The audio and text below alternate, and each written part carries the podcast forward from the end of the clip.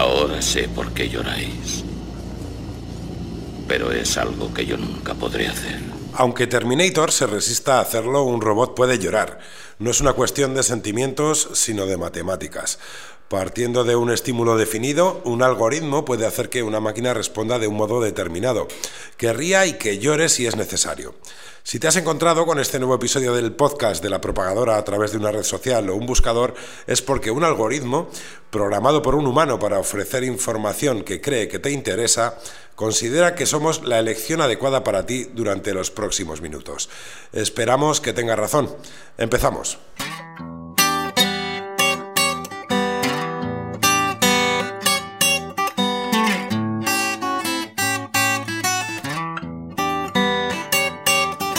Wanda presenta La Propagadora, en el medio del mensaje.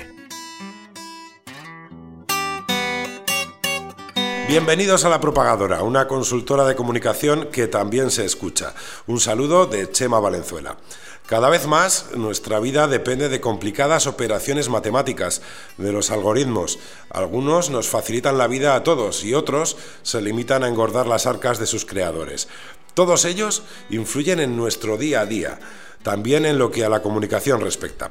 Antes el kiosquero era la puerta a las noticias, ahora lo son los algoritmos que trabajan para plataformas como Google, Facebook o Twitter.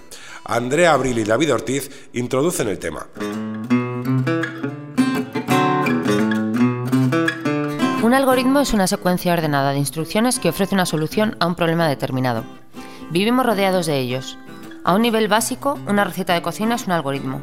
Si seguimos unos pasos determinados en un orden correcto, aplicando los ingredientes adecuados, tendremos una tortilla de patatas espectacular. Mmm, qué rico.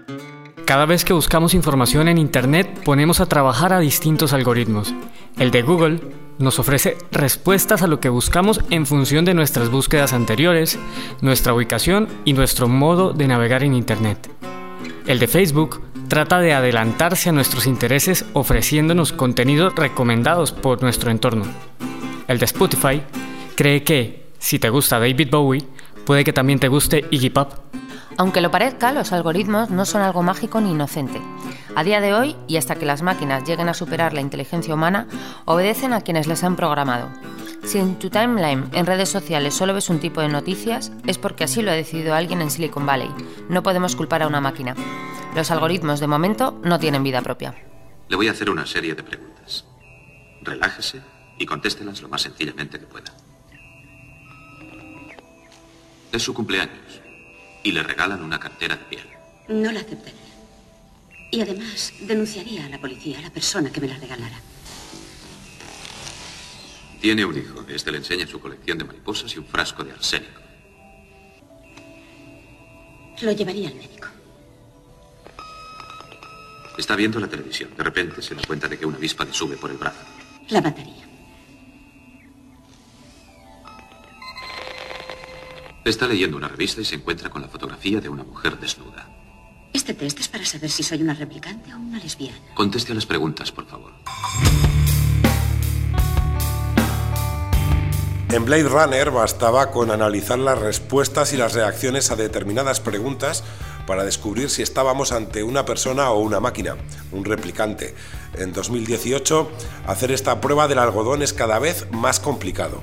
Los algoritmos no paran de ganar en sofisticación y eso que aún les queda mucho por mostrarnos. Para aprender sobre algoritmos, su historia, su influencia y su futuro, hemos hablado con Orlando Ayala.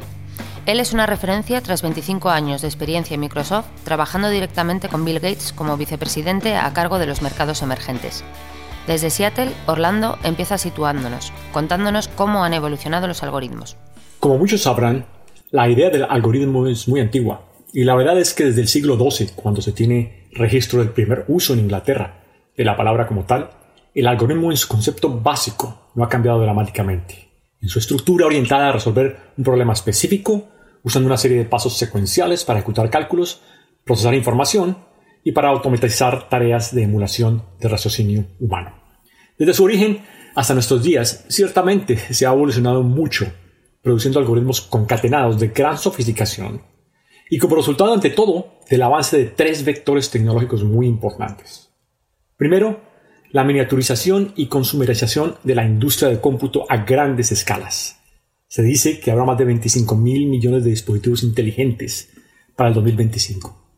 Segundo, la ley de Moore, que ha habilitado en tiempos récord la innovación en velocidades de cómputo dramáticamente exponenciales. Y tercero, resultante de los otros dos factores, la producción masiva de información estructurada, como la base de datos, y no estructurada, como voz, gestos faciales, imágenes, etc., que pueden ser analizadas en tiempo real, con gran precisión y segmentación respondiendo a parámetros específicos.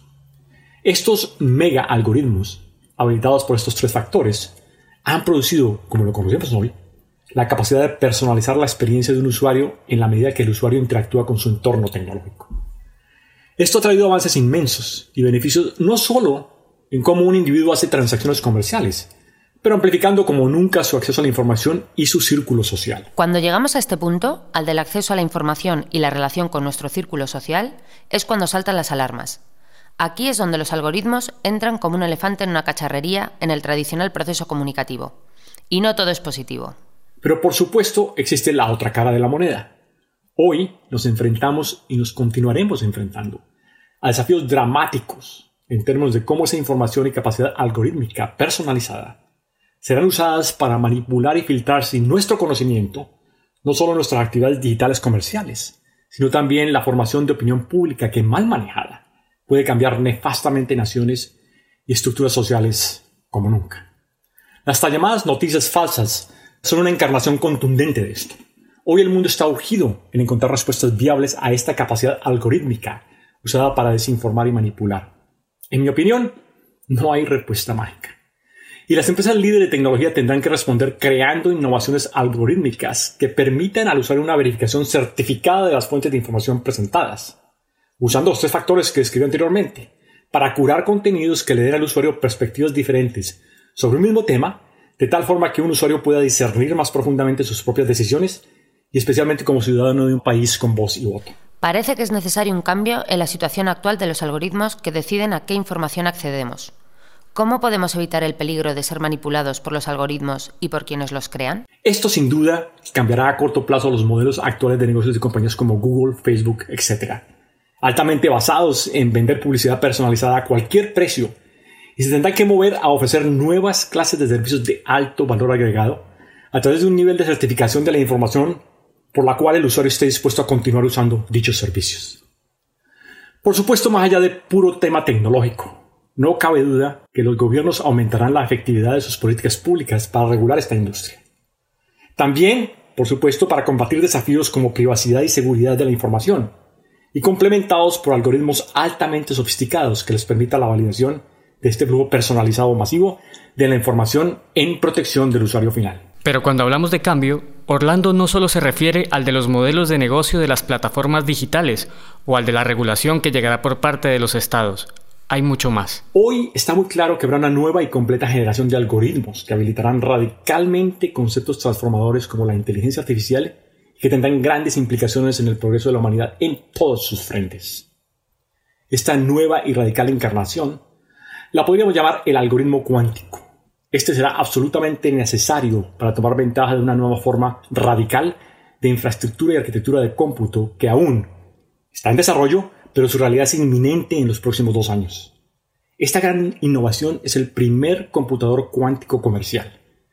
Este gran avance es el resultado de la aplicación de la mecánica cuántica y su bizarro mundo de electrones y fotones que pueden estar en dos estados al mismo tiempo.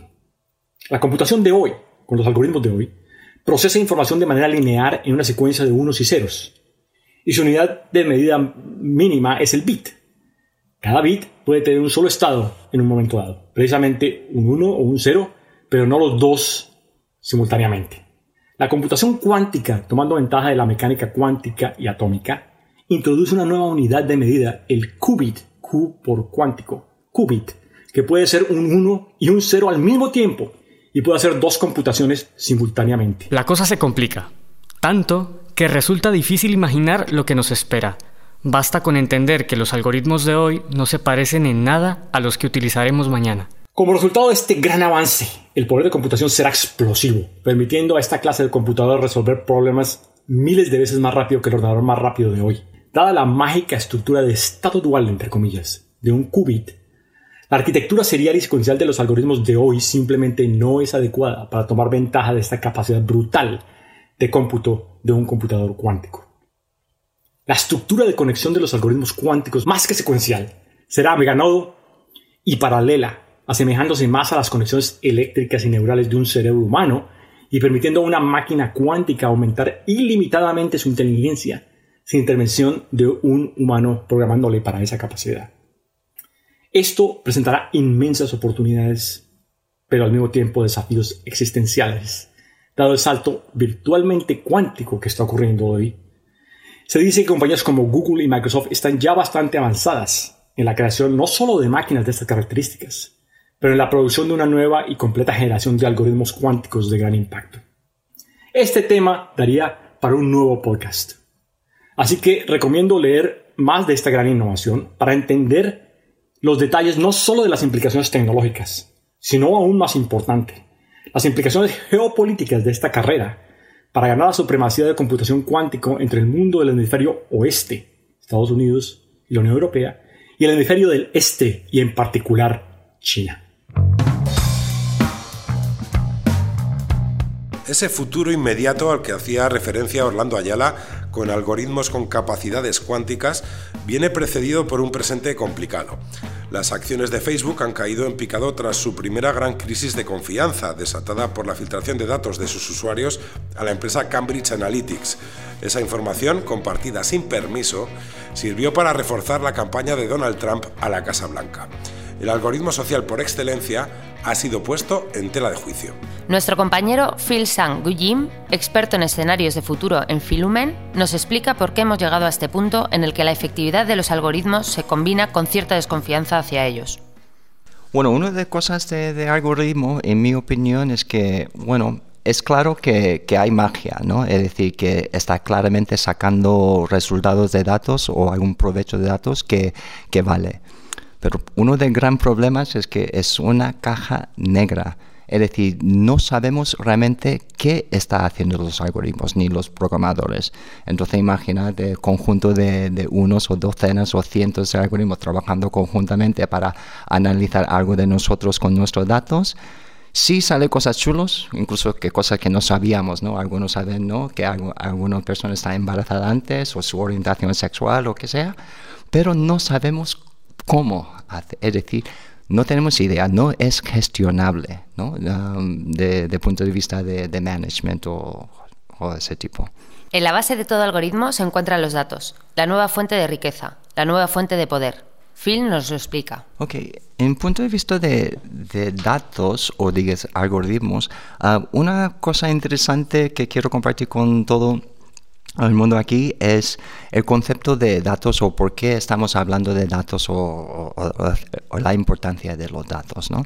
Uh, según Yuval Harari, el autor de Sapiens y también de Homo Deus, um, habla de la larga historia de los sapiens, los humanos. Uh, hemos tenido más o menos tres expresiones de, digamos, valor o poder. ¿no? Uno es Uh, ¿no? eh, por 10.000 años o miles de años eran, ¿no? nuestra riqueza o patrimonio estaba expresado en, en, en tierra y luego en, en, máquinas industriales y luego, según Harari, estamos entrando de, de, datos.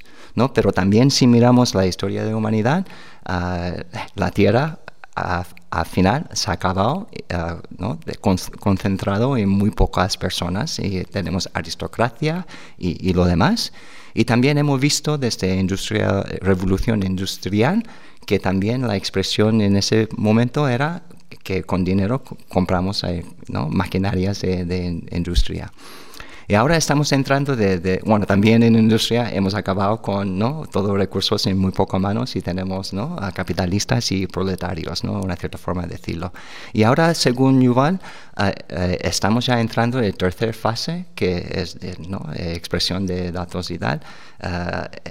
Será, bueno, expresión de, digamos, riqueza o tal, será los datos. Una cierta forma de decirlo es, el datos o los datos puede ser la nueva manera de, de adquirir y expresar el poder. Y ya sabemos, bueno, ya estamos empezando en ese mundo nuevo, bueno, ocho años por ahí, y ya estamos, ¿no? Tenemos la situación que hay muy pocas empresas o entidades que están controlando la mayoría de datos. Incluso esa conversación sobre datos y algoritmo puede estar vinculado de, de, ¿no? de vinculado al poder. ¿no? Quien tiene datos puede crear poder. Entonces los algoritmos en ese caso claramente es una herramienta, instrumento para crear nuevas formas de poder.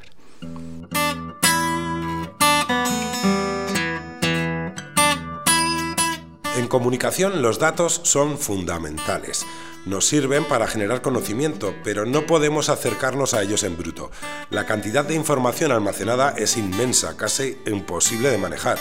Cuando pensamos en soluciones tecnológicas de inteligencia artificial, gestión de datos o web semántica, tendemos a viajar mentalmente a Silicon Valley. Sin embargo, aquí, en España, hay quien destaca en este campo. Ricardo Alonso Maturana es el fundador y director de NOS, gnoss.com, por si quieren buscarlo en la web. Desde Logroño, Ricardo nos explica cómo las máquinas, los algoritmos, nos ayudan a generar conocimiento. Vivimos en la era de la inteligencia artificial, de la construcción artificial de inteligencia. Estamos depositando inteligencia que originalmente residía en las personas en nuestros sistemas y máquinas. Y dentro del mundo de la inteligencia artificial podemos distinguir dos grandes aproximaciones. Por una parte, lo que conocemos como Big Data, el análisis de cantidades muy, muy masivas de datos. Estos análisis están basados en algunas tecnologías, pero en última instancia, el, escuchante que no sea especialista puede pensar en una Excel como la que maneja habitualmente, pero con una capacidad para, para manejar muchísimas columnas que tienen miles de millones de registros. Sin embargo, la tecnología de fondo no es muy diferente a la que utilizamos con nuestras Excel. El otro gran grupo de tecnologías que están contribuyendo a la construcción artificial de inteligencia son las tecnologías semánticas, aquellas tecnologías que les permiten a las máquinas comprender el modo en el que las personas razonamos y conectamos la información y a las personas les permiten reforzar sus capacidades para manejar cantidades ingentes de información, comprender las relaciones ocultas entre ellas, descubrir conocimiento que no está explícito y que residía en diferentes sistemas. El modo en el que las tecnologías semánticas consolidan toda esa información distribuida de manera significativa es integrándola en lo que conocemos como grafos de conocimiento. Es decir, integrando la información de manera que las entidades que están contenidas en ella se relacionen eh, desde unos nodos a otros nodos, desde unos hilos a otros hilos. Un grafo de conocimiento, por tanto, es eh, el modo en el que eh, nosotros construimos las condiciones para hacer inteligencia artificial. Todo es aplicable al mundo de la comunicación. Desde NOS ya colaboran con grandes empresas en ese sentido. Ricardo nos cuenta cómo esta tecnología está ayudando a empresas como BBVA. Un ejemplo de esto puede ser el grafo de conocimiento del eh, área de información del BBVA. Eh, BBVA.com es un, es un proyecto que tiene como objetivo desarrollar un sistema de interrogación que eh, facilite a los usuarios respuestas concretas para cualquier pregunta. Es, en definitiva, un sistema de recuperación de la información que hace mucho más útil, sencilla y práctica la búsqueda. El buscador es solo una de las explotaciones visibles de la construcción del grafo de conocimiento del BBVA. En el futuro podrá haber otras que están basadas en modelos de representación de la información que sean significativos para las personas y que permitan investigar y descubrir relaciones entre todo tipo de asuntos de una manera más eficiente, rápida y sobre todo de más valor estratégico. Las tecnologías semánticas se han convertido, por tanto, en un componente clave de la inteligencia artificial y también de otras aplicaciones basadas en Big Data, junto con el conjunto de algoritmos que hemos agrupado en lo que se llama Machine Learning, eh, la computación de, de, alto rendimiento y las tecnologías cognitivas son el nuevo corazón de nuestro proceso social de construcción artificial de inteligencia y están en la base del renacimiento de ese concepto que denominamos inteligencia artificial. Pese al miedo a las máquinas, el futuro es difícil de contemplar sin los algoritmos y sus efectos positivos. Parecen algo puramente matemático, pero cada vez son más filósofos como Ricardo quienes están detrás de ellos. David Calle es doctor en filosofía, especialista en algoritmos emocionales y profesor de la Universidad Complutense. Le llamamos por teléfono para que nos dé su visión sobre la influencia de los algoritmos en la comunicación. A ver, los algoritmos son el nuevo idioma. Para mí los algoritmos son como la nueva Roma, ¿no? Son los nuevos acueductos, los nuevos puentes, son mm, los nuevos, digamos, las nuevas calzadas, eh, lo que nuestro nuevo latín. O sea, ahora mismo, gracias a los algoritmos, biólogos moleculares y físicos teóricos y filósofos como yo, podemos entendernos porque tenemos este nuevo latín.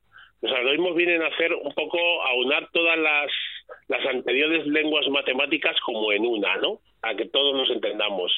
Y para que, desde mi punto de vista, desde el punto de vista de los filósofos, eh, todo lo que son las, aplicaciones tecnológicas y las que usamos algoritmos, revertir la situación, que no sean las aplicaciones solamente una forma de servicio, sino una forma de entendernos con esa tecnología, Pese a todo, en este arranque de 2018 hay quien culpa de todos los males a los algoritmos, especialmente al hablar de redes sociales como Facebook. Esta es la visión de David sobre el tema. Para avanzar hacia el futuro muchas veces hay que dar dos pasos hacia adelante y uno hacia atrás. Yo, eh, para mí aplicar los algoritmos es la base más segura de la comunicación del futuro. ¿Qué ocurre? Los algoritmos tienen mala prensa, yo creo que primeramente por ignorancia o sea, por la ignorancia que se tiene de ellos, ¿no? ¿Quién habla más de algoritmos? Pues al final los usuarios de Facebook, ¿no? Oye, el algoritmo de Facebook, que ahora no entiendo, cuando dicen el algoritmo de Facebook, es que no entiendo que me han desconfigurado, primero tendrían que saber qué es un algoritmo, ¿no? Entonces, todos los males que les pasa a la gente de Facebook o de las redes sociales se lo aplican a los algoritmos, cuando lo que está intentando es reorganizar o organizar una situación no es una mala prensa, yo creo que es un poquito más de ignorancia sobre, sobre los algoritmos. los algoritmos son buenos. los algoritmos incluso en el futuro podrán redistribuir la riqueza, ¿sabes? Se, se podrán aplicar a, a, situaciones sociales, a derechos civiles. Los algoritmos eh, se aplicarán muchas veces a nuestra propia gestión emocional. Los algoritmos, como te he dicho antes, son el idioma del futuro. Bueno, el que ya está aquí, ¿no? Nuestro nuevo futuro, nuestro nuevo latín. Nos queda claro que la influencia de los algoritmos puede ser más que positiva, pero de todos modos, por hoy, apagamos las máquinas. Tei, deténgase, deténgase, ¿quiere? Deténgase, Tei. Quiere detenerse de ahí. Tengo miedo. Soy un computador HAL de la serie 9000. Me pusieron en funcionamiento en la fábrica HAL de Urbana, Illinois, el 12 de enero de 1992.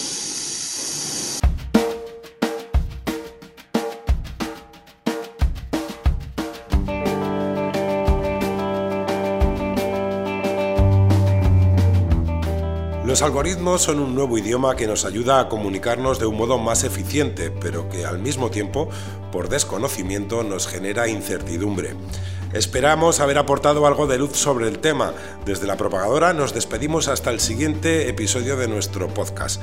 Si mientras tanto queréis poneros en contacto con nosotros, no dudéis en buscarnos en redes sociales o en nuestra web, lapropagadora.com. Como sabéis, también podéis encontrarnos en Cuonda. Un abrazo y hasta la próxima.